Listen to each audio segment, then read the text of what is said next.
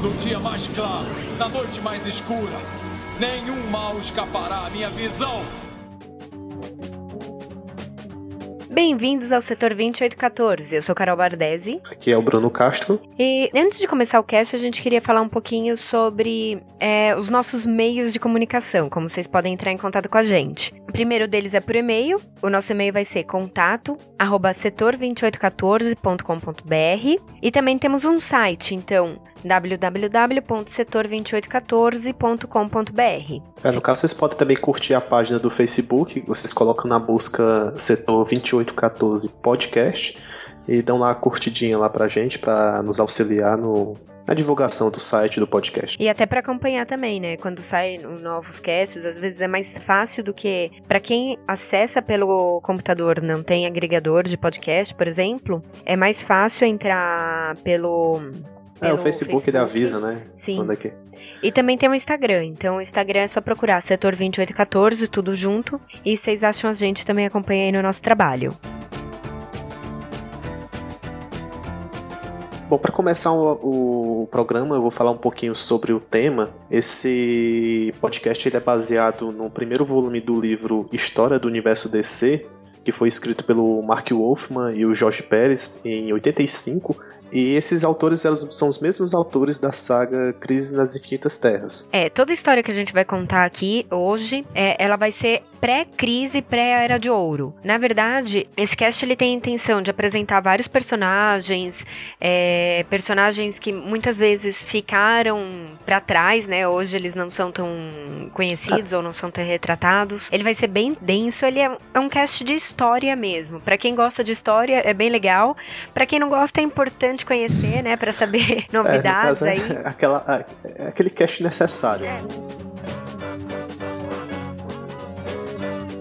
Então, para começar, vamos falar como tudo começou. E fazendo um paralelo com o nosso mundo, né, com o nosso universo, tudo começou pelo Big Bang. Então, há bilhões de anos atrás, teve o Big Bang, a grande explosão, e aí foi onde surgiram os planetas, a vida. É, no caso, isso aconteceu há 18 bilhões de anos atrás, e nessa explosão surgiu a primeira versão do Planeta dos Deuses, né?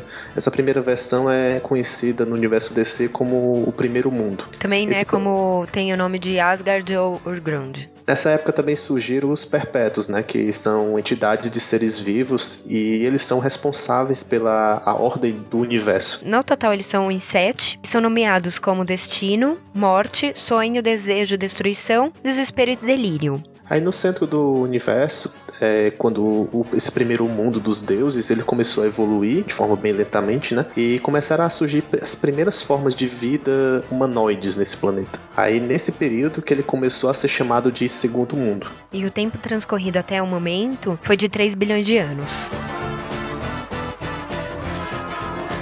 Também, junto com tudo isso, acontece a migração dos maltusianos, que eram provenientes de Malthus, tá? O planeta Malthus. Eles migram pro planeta Oa. Oa era conhecido como um planeta da paz, um planeta de harmonia e de ciência também, e permaneceu assim por milhões de anos. Então, um maltusiano chamado Crona, ele decidiu desco tentar descobrir como aconteceu essa origem do universo, né? Como ocorreu esse evento do Big Bang. Só que tinha uma lenda que falava que se ele tentasse descobrir essa origem do universo, e um grande mal ia se espalhar pelo universo. Só que o Crone achava que essa lenda era uma besteira, né? No caso. Aí ele construiu uma máquina que era mais ou menos parecida com um certo monitor de é, televisão. É um computador, né? É, basicamente isso. É só para ele assistir como seria essa, essa origem, né? Aí, no caso, ele viu através dessa, dessa tela uma mão direita segurando uma galáxia, né? O que parecia ser uma galáxia. Essa mão direita, ela é conhecida como mão da criação. É importante ressaltar isso porque também tem a mão esquerda no universo DC, que a gente não vai entrar em detalhes aqui, mas que a mão esquerda é a mão da destruição, tá? Então, uma cria e a outra destrói. E assim que o Crona viu essa criação do universo pelo, pelo visor, aí o universo ele explodiu. Aí, no caso, foi criado um universo de antimatéria e o universo de matéria positiva, que era o universo que estava tendo, ele foi multiplicado em infinitos universos. E é daí que surgiu o multiverso DC. E é importante ressaltar que todos os planetas eles foram multiplicados nesses universos. Então, cada planeta teria uma cópia em cada universo criado. Com exceção de Oa, que acaba, né, ele é único, ele fica para sempre sendo único, mas ele ganha um planeta entre aspas aí, gêmeo, no universo de antimatéria. É, esse planeta gêmeo, ele tem o nome de Quart. E aí os Oanos, né, eles percebem que que essa onda de energia que foi espalhada, essa, essa parte de multiverso, essa bagunça no universo em si, é culpa deles, eles se sentem culpados por isso e eles decidem agir. Uma parte acha que tem que ir para cima com uma violência mais bruto mesmo e eles acabam se exilando para o universo de antimatéria, né? Eles passam a ser nesse momento serem chamados de controladores. É, enquanto isso, o restante dos Oanos que permaneceu no universo de matéria positiva, eles se tornaram os guardiões do universo, né? Eles defendiam o uso de força somente em último caso. É legal falar, assim, para quem quiser ver o que, que é um, um guardião do universo, é a capa do nosso primeiro episódio, no, do nosso episódio piloto. Bom, após a saída dos controladores de Oa, os guardiões do universo tentaram criar um exército para tentar combater esse, mal né, no universo. Essa primeira versão desse exército foi. Eles pegaram uns lagartos e tentaram modificar geneticamente, só que não deu muito certo, né? Eles se rebelaram e. Você sabe de onde vem esses lagartos? Não, faço a mínima ideia. Ou era só uma curiosidade mesmo. Pode continuar. No caso, os Guardiões tentaram criar um segundo exército, né? Que são chamados Caçadores Cósmicos. E eles também, no inglês, é conhecido como Manhunters. E eles são robôs, né? Que são desprovidos de emoção. E eles pareciam ser os seres perfeitos para patrulhar o universo, né? E, e tinha dado certo durante um certo tempo. Só que o Crona, para se vingar dos Guardiões, ele reprogramou esses robôs de forma que, no lugar de combater todo o mal, ele tentasse combater qualquer ser vivo. Ou seja, ele tentou combater qualquer ser que tivesse emoção. E nesse momento também os guardiões decidiram é, banir os, os, caçadores. Aí por conta de todos esses problemas, dessa confusão de cria exército, não dá certo, eles acabam dividindo o universo em 3.600 setores. E é o que a gente até viu a história dos setores no cast passado. E para cada setor, eles decidem então colocar um guardião e para cada setor, eles decidem também criar um anel verde, que vai ser também o surgimento da tropa dos Lanternas Verdes. Aí, como que eles decidem quem vai patrulhar os setores? Eles acabam escolhendo pessoas que têm grande força de vontade. Essa é a principal característica de uma lanterna verde. É, bom, além da característica de força de vontade, eles um quesito, né, para ser um lanterna verde, eles pegam também o fato de eles serem honestos, destemidos. É, isso é importante, vai ser importante depois quando a gente for ver realmente o que é um lanterna verde, o que é a tropa dos lanternas. Bom, e para piorar ainda mais a situação é, das consequências das ações do Crona, né, de que ele tentou ver a criação do universo, é, surgiram literalmente do nada mesmo, é, dois seres, um no universo de antimatéria, que foi o antimonitor, e um no universo de matéria positiva, que foi o monitor, né? Assim que um nasceu, ele percebeu a presença do outro, né? Eles foram criados numa forma de equilibrar a força, né? Se o antimonitor é a representação do mal, então o antimonitor é a representação do bem, né? O monitor. Isso, é. Não, aí, no, aí no caso, assim que eles perceberam essa presença do outro, eles começaram uma guerra que durou é, um milhão de anos. E essa guerra não é uma guerra de luta mesmo, é só uma é como se fosse uma disputa de poderes, né? Que ele ficou um disputando poder com o outro, mais ou menos, sei lá, estilo um Dragon Ball, assim, de uma rajada de, de energia, até que eles, os dois foram atingidos ao mesmo tempo e ficaram adormecidos. E nesse meio tempo tá tendo aí a, o surgimento da tropa dos lanternas, tá tendo a, a disputa de anti-monitor com monitor. Também no segundo mundo vai ter uma guerra entre os deuses. Um dos deuses é o Loki, né, que, que é, é, o primeiro deus do mal, é, no, é, o prime, é o deus da trapaça, né? O primeiro deus é, do mal. Ele, ele é o primeiro no, deus do mal. Ele decide entrar em guerra e essa guerra vai se chamar Ragnarok. Que é considerado o fim do mundo dos deuses, né? Que é a morte dos deuses. É, porque vai terminar com uma explosão e vai explodir todo mundo e tem uma onda divina que se espalha pelo universo. É, no caso essa onda divina, ela é responsável pela criação de, dos deuses em cada mundo, né? Inclusive na Terra, né? Que ela criou os titãs, Aí dos titãs, que os filhos deles são os deuses gregos, e assim por diante, Essa criaram os deuses só cria- nórdicos. Essa onda só cria os titãs, né? Não os deuses gregos. Uhum. Aí, bom, e esse fato aconteceu há 35 mil anos atrás, nessa explosão do segundo mundo. É, e dessa explosão também surgem dois planetas. Então, aí que a gente vai ter o surgimento de Nova Gênese, que seria o planeta do bem, da paz, e Apocalipse, né? Que é o planeta do mal. Esses dois planetas, é importante também ressaltar que eles só têm uma cópia no multiverso também. É, e aí que a gente entra na parte de terceiro mundo. Isso. Vai ser a primeira vez que a gente vai escutar o termo terceiro mundo. E no caso, assim que no terceiro mundo, porque é o no- os novos planetas, né, esses dois planetas, assim que começa a surgir vida nesses planetas, que é aí que ele é começado a chamar de quarto mundo. Vocês podem até perceber a analogia, né? O primeiro mundo é a criação do planeta. Quando surgiu vida, virou o segundo mundo. Aí quando foi criado os dois novos mundos, terceiro mundo, e quando surgiu novas vidas, quarto mundo. Bom, e, e quando surgiu o quarto mundo, é quando consideraram o surgimento dos novos deuses, né? Que eles começaram a repetir a mesma história dos deuses antigos do segundo mundo, e eles travaram uma guerra de Apocalipse contra Nova Gênese, e essa guerra dura até os dias de hoje, né? No universo DC. E no caso, em É. Não, desculpa, o período, né, que, que é, a gente não falou, né, do terceiro É. ao quarto mundo, é, dura 10 mil anos. Isso. E no caso, o, o primeiro novo deus que surgiu em Apocalipse foi o Yuga Khan, que é o pai do Darkseid, que já é um personagem bem conhecido do universo DC, É, eu, eu acho que é um, um dos vilões mais importantes que a gente vai ver. e, é- e vai ser um dos vilões que vai aparecer nos filmes também. a gente, no- assim, espera.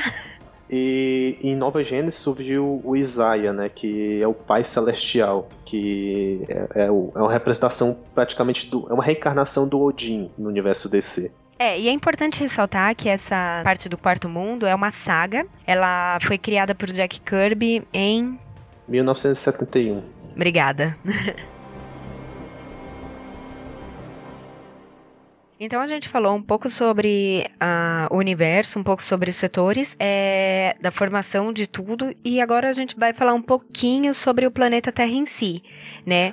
A, a Terra também há bilhões de anos. É, no caso da Terra, é, começou quando três demônios chamados Abnegar, Raf e Gaf dominaram o planeta Terra durante milhões de anos. É, só que esse- eles chamaram a atenção de uns seres chamados os Eternos. É, esses Eternos, eles eram um grupo de viajantes intergalácticos que eles acabavam controlando o equilíbrio do universo. É, e esse grupo dos Eternos, eles baniram esse- esses demônios para um outro plano, né? Que no caso foi o inferno. É só é, importante ressaltar porque esses demônios realmente foram os primeiros habitantes da Terra, no caso. Sim, e é também legal falar que após o banimento desses demônios, que é aí que pode surgir a vida na Terra. Isso.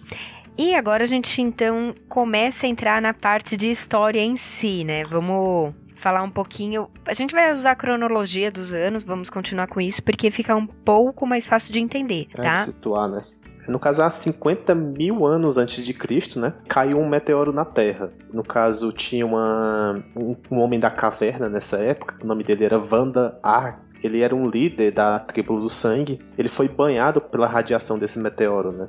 Aí essa radiação deu pra ele uma grande inteligência, deu também imortalidade. E ele ficou conhecido posteriormente como sendo o Vandal Savage, né? Que é um, um imortal do universo DC bem importante. Bom, e as- assim que Vandal Savage foi banhado por essa radiação, ele foi observado por um outro, é, um outro ser, que é chamado de Clarn.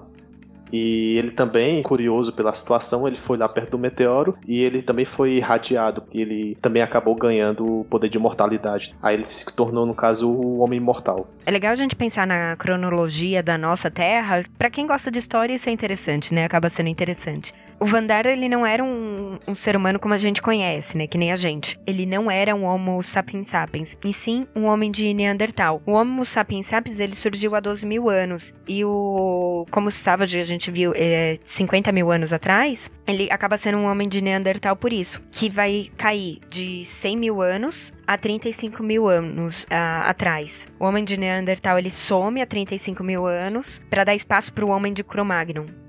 É, no caso também há 40 mil anos antes de Cristo, também surgiu uma civilização bastante rica em magia e tecnologia, e elas criaram o continente, também continente ilha no caso, de Atlantis, né? Bom, e todo, como todo mundo sabe, Atlantis é uma, ele, ela afunda em um certo momento da história, mas demorou a afundar graças ao mago chamado Arion, né, que era um dos maiores magos de Atlantis nessa época. E mas mesmo depois que Atlantis afundou, ela conseguiu sobreviver debaixo d'água graças a essa magia e tecnologia, né?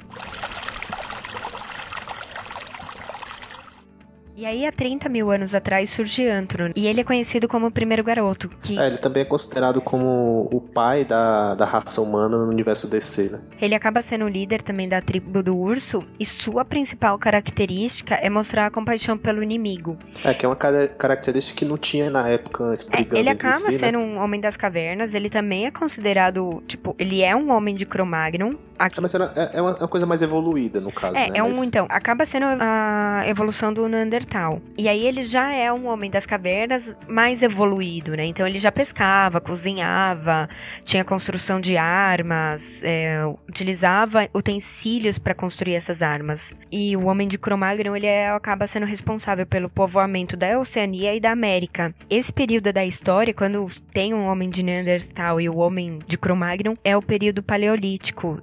Bom, saindo um pouquinho do planeta Terra, né, vendo o nosso planeta vizinho, que é em Marte, tinha uma raça chamada Marcianos Incandescentes, né, que era uma, uma raça que dominava é, esse planeta naquela época. Aí, no caso, eles tocavam o terror em Marte, nessa...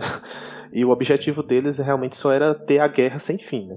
esses marcianos eles chamaram a atenção dos guardiões do universo, que viram que a tecnologia deles estava avançando. a tecnologia para destruição, né? Isso a tecnologia dos marcianos estava avançando, essa tecnologia que eles usavam somente para destruição, e eles estavam com medo que eles é, migrassem para outros planetas e saíssem destruindo os outros. Aí, no caso, eles alteraram a genética dos marcianos de forma que eles tivessem a fraqueza com fogo, né? Bom, aí daí que a raça dos marcianos evoluiu e surgiram as duas raças que a gente conhece até agora, que são os marcianos verdes e os marcianos brancos.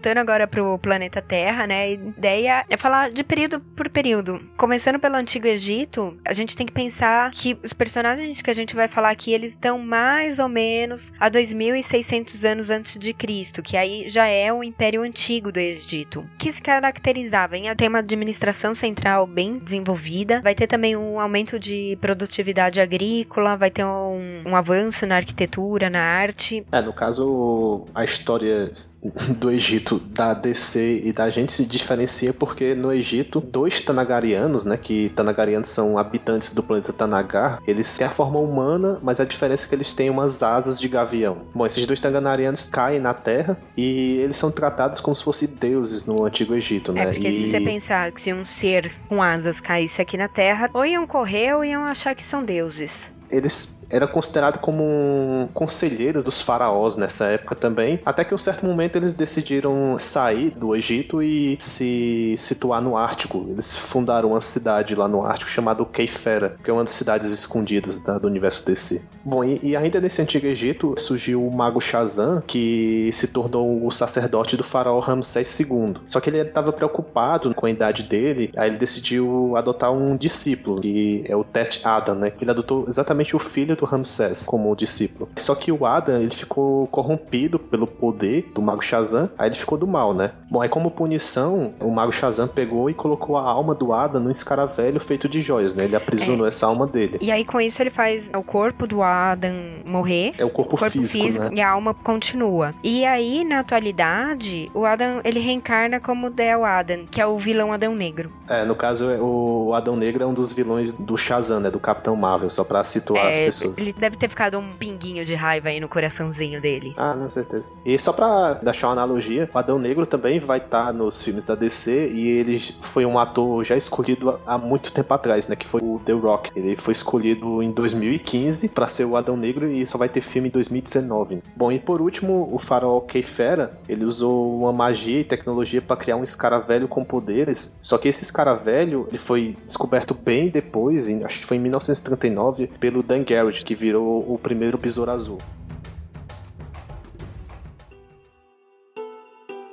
E agora saindo do Antigo Egito, indo pro período grego-romano, colocando na linha do tempo da história, o o período grego ele vem antes do período romano. A Grécia antiga, a civilização grega, ela é do ano 1100 a.C. até a tomada pelo Império Romano, que acontece no ano 146 a.C. E o Império Romano ele fica até cinco séculos após Cristo. É, no caso, nessa linha da DC, surgiram os primeiros heróis mitológicos, né? Que um dos primeiros foi o Hércules. Né? É o período dos deuses gregos, né? Que vai ser bem importante na história da Mulher Maravilha posteriormente. Bom, nessa época também, é, Afrodite, que era a deusa grega do amor, ela criou o exército das Amazonas, né? A partir do barro, como uma resposta ao exército dos guerreiros de Marte, né? Que era um exército de homens. É, né? Marte é legal falar, como a gente falou do Império Grego e Império Romano, primeiro veio, eles nomearam esse deus nos quadrinhos como Marte, só que Marte é o nome romano para Ares. E se a gente falar deus Afrodite, deveria ser com Ares. Aí depois eles trocaram, então agora ele, deus Marte é chamado nos quadrinhos como Ares, que aí combina com Afrodite. É, nesse período, a Afrodite ela deu um cinturão mágico para Hipólita, né, que é a rainha das Amazonas. Aí no caso ela falou assim que enquanto ela usasse esse cinturão, elas nunca seriam dominadas. Só que o Marte, né, ele influenciou o Hércules nessa época a travar uma guerra com as Amazonas. Aí o Hércules ele conseguiu enganar a Hipólita e tomou o cinturão dela. Aí elas foram humilhadas e torturadas pelos exércitos do Hércules. Só que a Hipólita ela rezou pedindo ajuda para Afrodite. Ela conseguiu ajudar ela, as Amazonas. Foi? É, não, e aí consegue recuperar o cinturão, né, de Hércules. É, no caso a ajuda da Afrodite ela quebra as correntes das Amazonas por isso que as Amazonas têm aquele bracelete, né? Que a Mulher Maravilha usa, que é um bracelete mágico. Então elas não, não podem tirar essas correntes para lembrar que elas foram é, humilhadas, né?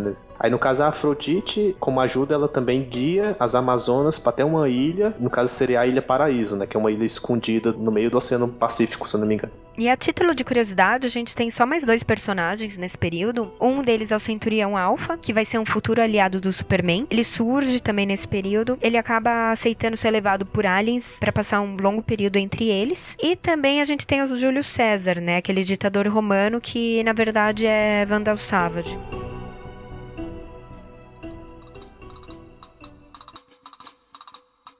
Continuando na nossa linha do tempo, então agora a gente vai entrar na era medieval. Ela vai começar com o final do Império Romano e ela vai até o início da Idade Moderna, que seria o começo do século XV. Bom, nessa época surge alguns personagens, no caso Sir Justin, né, que era um cavaleiro do rei Arthur, e durante uma missão ele acaba libertando o mago Merlin. E para agradecer, o mago faz com que a armadura do Sir Justin, tanto a armadura como a espada, elas passem a ser indestrutíveis, né? É, e o Sir Justin tem um cavalo, também recebe asas. E aí passa a se chamar Vitória Alada. É, e posteriormente, esse Sir Justin, ele entra em animação suspensa, né? Que na DC é um argumento para os roteiristas deixar o personagem da mesma aparência física e transportar ele para outra época, né? Fazendo um paralelo muito porco, é mais ou menos o que acontece com o Capitão América. Nesse caso do Sir Justin, acontece a mesma coisa. Ele é soterrado no gelo. Ele volta a aparecer somente lá no século XX com um personagem chamado Dr. Moresby, que era um arqueologista. Aí ele acha o Sir Justin e ele liberta ele do gelo e, e tenta adaptá-lo para a época dos tempos atuais, né, naquela época. Aí quando o Sir Justin é liberado, ele passa a se tornar o Cavaleiro Brilhante ou Outra... o Cavaleiro Andante né? E passa a fazer parte como membro dos Sete Soldados da Vitória. Ele também participa do Comando Invencível e posteriormente ele vai participar da Liga da Justiça da América. Na história da DC, a Morgana é uma vilã, é chamada de Morgana Le Fay, e na noite que a Morgana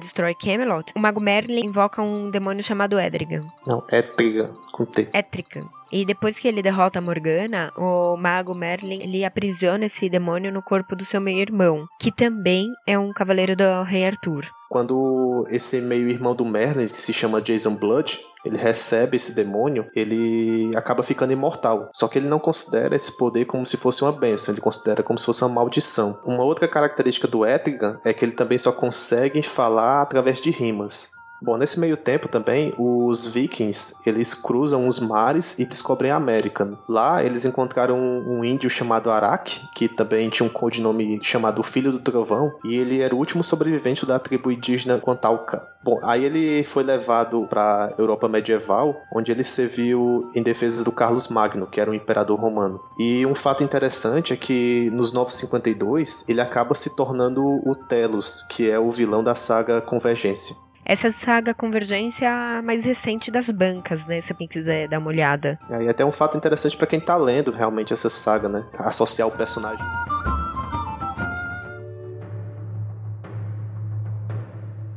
Saindo da idade medieval, entrando na idade moderna, é importante a gente só também situar quando ela começa e quando ela termina. Ela vai começar a partir do dia 29 de maio de 1453, que é o início do século XV, quando tem a tomada da Constantinopla, e tem o término até 14 de julho de 1789, que é o meio do século XVIII, com a Revolução Francesa. Essas datas, cada historiador fala uma coisa, então essas são as datas mais aceitas. E o final da Idade Moderna, ela se dá pelo fortalecimento do comércio, pelo comércio do capitalismo, tem a queda do feudalismo. E é isso, então vamos falar um pouquinho dessa parte da história.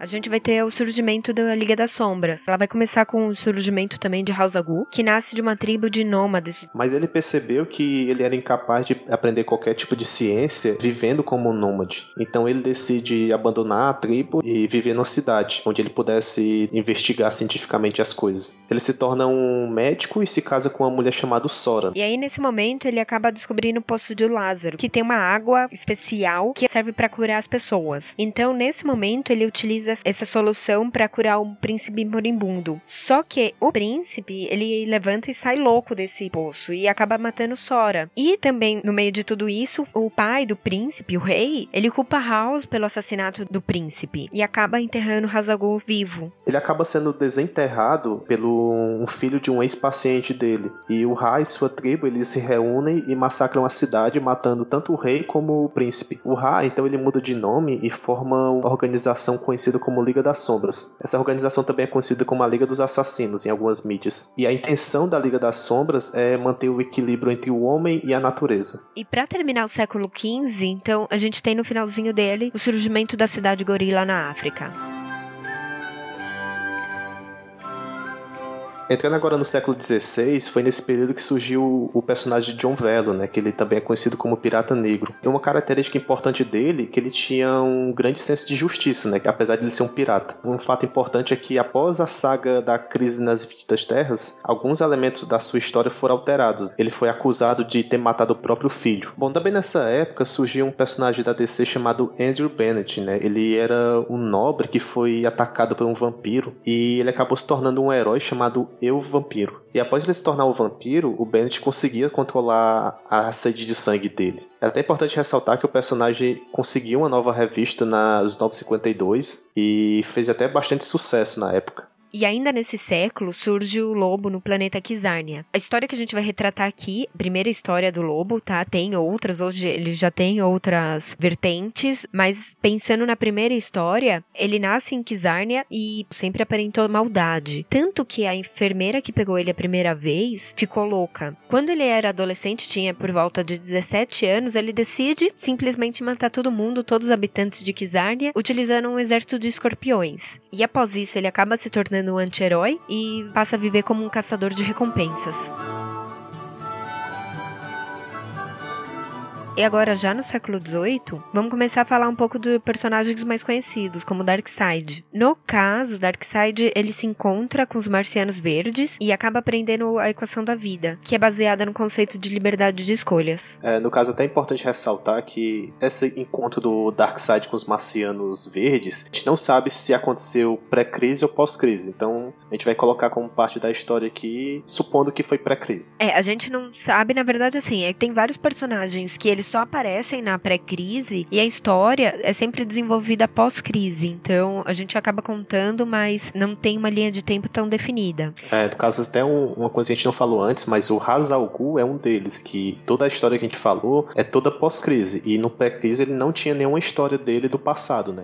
E aí, com isso, o Darkseid, ele aprendendo a equação da vida, ele teoriza que deve ter uma equação antivida, que seria o contrário. Aí ele faz esforços, né, para conseguir encontrar essa equação, com o intuito de conquistar o universo e eliminar todo o livre-arbítrio. E assim, ele iria conseguir remodelar o universo conforme ele quisesse. É até importante ressaltar que ele acha que a equação antivida, ela tá na Terra. Então é por isso que ele, de vez em quando, ele vive tentando invadir a Terra para obter essa equação antivida. E o termo equação antivida também foi criado pelo Jack Kirby em 71 e ela é chamada de antivida porque se você tem um controle absoluto sobre a pessoa, então ela realmente não está mais viva, né? E só um adendo também, foi na saga Crise Final que o Darkseid finalmente consegue encontrar a equação. Então, conforme o Bruno falou, Darkseid acaba descobrindo né, essa equação, mas antes disso ele acaba fazendo um esforço para ganhar tempo, e aí ele negocia com o Pai Celestial para acabar com a guerra entre Apocalipse e Nova Gênesis. Bom, e para selar esse acordo, o Darkseid e o Pai Celestial acabam trocando seus filhos. O Orion, que é filho do Darkseid, ele acaba indo morar em Nova Gênesis, e o Scott Scott Free, que é o filho do Pai Celestial, acaba indo para Apocalipse. Só que o Scott Free, que também é conhecido como Senhor Milagre, ele acaba rejeitando os ensinamentos do Darkseid da vovó Bondade.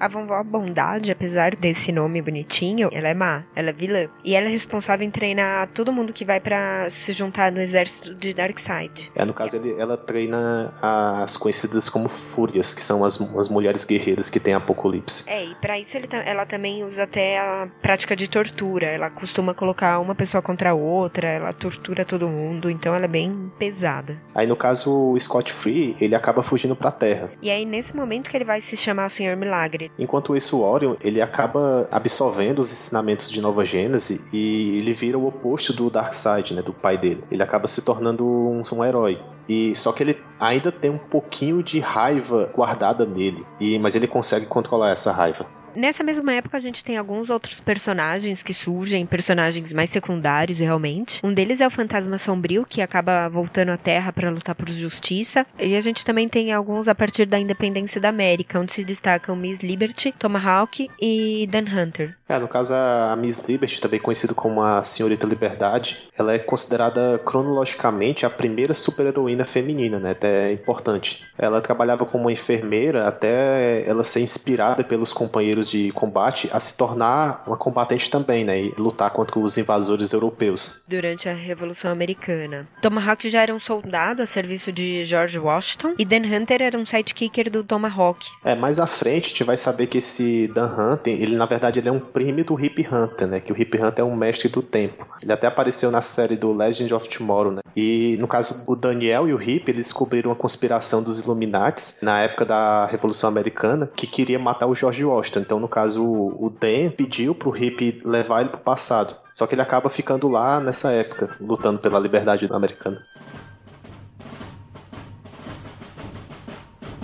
Agora no século XIX, bem no início, é, ele veio com grandes avanços tecnológicos, né? Surgiram os trilhos, os automóveis, os aviões, também surgiu a eletricidade. As guerras também marcaram bastante essa época, inclusive do Homem Imortal com o Vandal Savage, né? Que eles estão em guerra desde o início da história, que a gente citou que eles ganharam os poderes de mortalidade deles lá no início do cast. É nessa época também de grandes avanços tecnológicos que surge o Planeta Diário. Ele é fundado em 1826 e em 1860 tem a Guerra Civil Americana, que é aí que surgem os heróis do Velho Oeste. Então, Jonah Rex, Batlash, Cinnamon, El Diablo, Max Mercúrio, Super Chef, Terra-Man, entre outros. É, vale destacar alguns deles, né? Por exemplo, o Jonah Rex, ele é considerado o maior atirador do Velho Oeste. Quando ele tinha 13 anos, o pai dele vendeu ele como escravo para o chefe Apache em troca de couro, né? Você vê como o valor do filho, né? Vender por couro é demais. Bom, ele foi maltratado pelo chefe até os 15 anos, até que ele salvou esse chefe de um ataque de um tigre, né? E a partir daí, o chefe passou a considerar o Jonah como um filho, né? E ele treinou ele para se tornar um melhor caçador, um melhor atirador entre o pessoal dos Apaches. Uma característica de Rex é que ele tem um rosto bem deformado, né? Ele ganha essa marca, chamada marca de demônio, depois que ele participa de uma guerra civil e retoma a tribo dos Apaches. Max Mercúrio, um outro personagem, é considerado o primeiro velocista na cronologia da DC. É, ele era um mensageiro de um forte, aí ele fez amizade com membros da tribo Blackfoot. O xamã dessa tribo, ele desenhou um raio no peito do Max e fez um encantamento, e foi daí que ele ganhou os poderes de velocidade. É relevante ressaltar que o, o Max ele vai ser muito importante nas histórias do Flash posteriormente. Ele acaba treinando vários deles. E, e ele é o primeiro velocista também a atravessar a barreira do tempo usando a velocidade velocidade. E finalmente chegamos no século XX, que é o último século que a gente vai falar aqui hoje. E a parte mais importante que a gente vai começar falando é sobre a Primeira Guerra Mundial, né? Que se destacaram alguns personagens. Um deles é o Steven Savage, também é conhecido como o Balloon Busters. Eu não achei a tradução desse nome pro português. Se alguém souber, coloque nos comentários, por favor. E apesar do sobrenome ser Savage, ele não tem nenhuma relação com o Vandal Savage. Bom, o, o outro personagem que também atuou na Primeira Guerra foi o Demônio Ético, que, como ele é mortal, né? Ele estava lá participando também. E o Hans von Hammen, que também era conhecido como As Inimigo. E ele também era um membro da Força Aérea Alemã. É, um outro fator interessante é que o viajante do tempo, o gladiador dourado, volta no tempo em algum ponto da guerra e acaba salvando o soldado americano Sirius Lord, que é um ancestral de Maxwell Lord, de um ataque do As Inimigo. É, também na época da Primeira Guerra, em 1916, o Perpétuo Sonho, que a gente falou lá no início, ele foi aprisionado pelo, pelo mago chamado Roderick Burkness, e ele ficou aprisionado durante 70 anos. Com o fim da Primeira Guerra, que começa a era heróica da DC, que é onde vão surgir os heróis que a gente conhece. Mesmo com as crises, mesmo com a crise de 29, no fim, em 1935, que vai surgir o Doutor Oculto, que dos mesmos criadores de Superman, ele é considerado o primeiro personagem de super-herói da DC. E com isso a gente termina aqui o primeiro podcast sobre a história do universo DC pré-crise. Nós iremos fazer a parte 2. Não vai ser o próximo. A gente já avisa que o parte 2 não vai ser o próximo, mas ele já tá em, em vias de. E esse a parte 2 vai começar falando sobre a Era de Ouro com a chegada de alguns heróis que a gente conhece, como Batman, Superman, Mulher Maravilha. É, além disso, né, nessa parte 2, a gente vai contar a história da Terra 2, na verdade, né? Porque todos os personagens da Era de Ouro, eles são da Terra 2. Então a gente vai contar as histórias da DC de 1938 até 1958, que é esse período que é da Era de Ouro, né? E é isso, então até a próxima, até daqui 15 dias. Um beijo para todo mundo. E um abraço.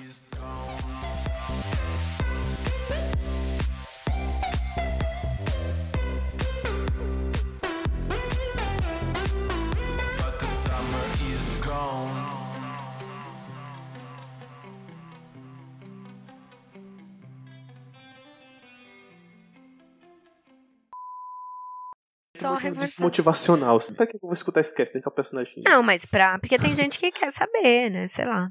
Ah, beleza. Tá, não, pode falar também conhecido como Asgard Ur... Urgrund aí. Urgrund. Vai, amor, fala. Ah, tu tá, não parou de falar, até calma. que foi? Ela é curiosa. Ela, Ela é curiosa, é curiosa, amor, é curiosa, é.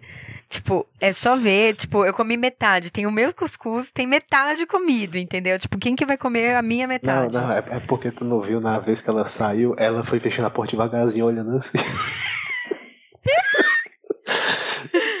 aí, aí tu fecha a porta. Ela. Ô, putaria. É, eu sou sem graça, fica tranquilo. Eu sou uma eu pessoa sem eu graça. Sei que você é sem graça. Eu quero essa, cast bota, sem bota graça. essa parte no cast, pronto. Pode deixar, eu, eu falo que eu sou sem graça, eu não tenho problema. Com o intuito. Que foi isso? É, tá, tá aberta a Globo no teu, né? Foi é, gol. É, tá sim. foi gol.